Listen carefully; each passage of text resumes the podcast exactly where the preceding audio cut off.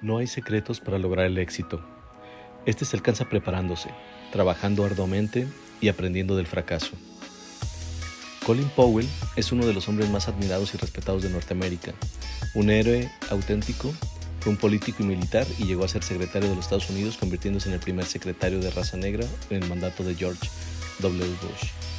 Falleció en octubre del 2021 a causa del COVID a la edad de 84 años, dejándonos un legado de experiencia. Hoy en Creativo Radio con Ricardo Esparza, Estrategia y Liderazgo. A lo largo de su distinguida carrera militar, Colin Powell se ganó la reputación de ser un hombre con profundo conocimiento y ejerciendo un auténtico liderazgo. Aquí algunas de las lecciones que nos deja por su paso en esta vida.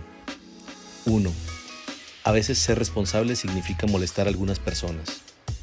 El buen liderazgo involucra responsabilidad por el bienestar del grupo, lo que significa que algunas personas se molestarán por tus acciones y tus decisiones. Esto es algo inevitable si eres una persona íntegra. 2. El día que los soldados dejen de traerte sus problemas es el día que has dejado de ser su líder. Esto ocurre cuando te pierden la confianza, porque perciben que no les importas. La mayoría de los ejecutivos fallan en esto, ya que construyen barreras en la comunicación por cuestiones jerárquicas. Los verdaderos líderes se hacen accesibles y disponibles, muestran preocupación por los esfuerzos y los retos que enfrentan sus colaboradores, al tiempo que exigen un alto nivel de desempeño. En consecuencia, los líderes genuinos evalúan los problemas y no buscan culpables. 3. No temas retar a los profesionales, aún en su propio campo. Aprende de los profesionales, obsérvalos, búscalos, como guías y como socios, pero recuerda que a veces hasta los profesionales se pueden tornar complacientes y flojos. 4. Nunca descuide los detalles. Cuando todos están adormecidos o distraídos, el líder debe estar doblemente vigilante. La estrategia igual a la ejecución. Todas las ideas y visiones en el mundo carecen de valor si no pueden ser implementadas rápida y eficientemente. Los líderes efectivos delegan y facultan a otros en forma liberal, pero también mantienen una mirada vigilante en los detalles todos los días. 5. Tú no sabes lo que te es posible hacer hasta que lo haces. Los buenos líderes no esperan por la aprobación oficial antes de probar nuevos enfoques. Son prudentes, pero no atolondrados. Su experiencia les ha enseñado una realidad que se vive en las organizaciones. Si se toma el tiempo necesario para pedir permiso a suficiente gente, inevitablemente encontrará a alguien que piensa que su trabajo es decir no, así que no pregunte. Hay personas que no actúan hasta no tener explícitamente una respuesta y mientras tanto el tiempo ha transcurrido y las oportunidades generalmente se han perdido. 6. Profundiza más allá de lo que se ve en la superficie.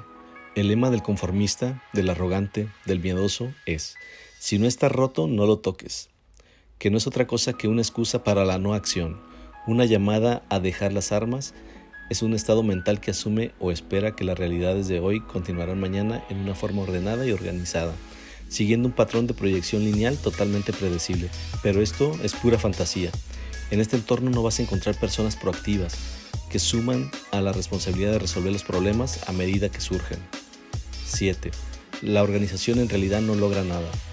Planear tampoco logra nada. Las teorías de gerencia no importan mucho.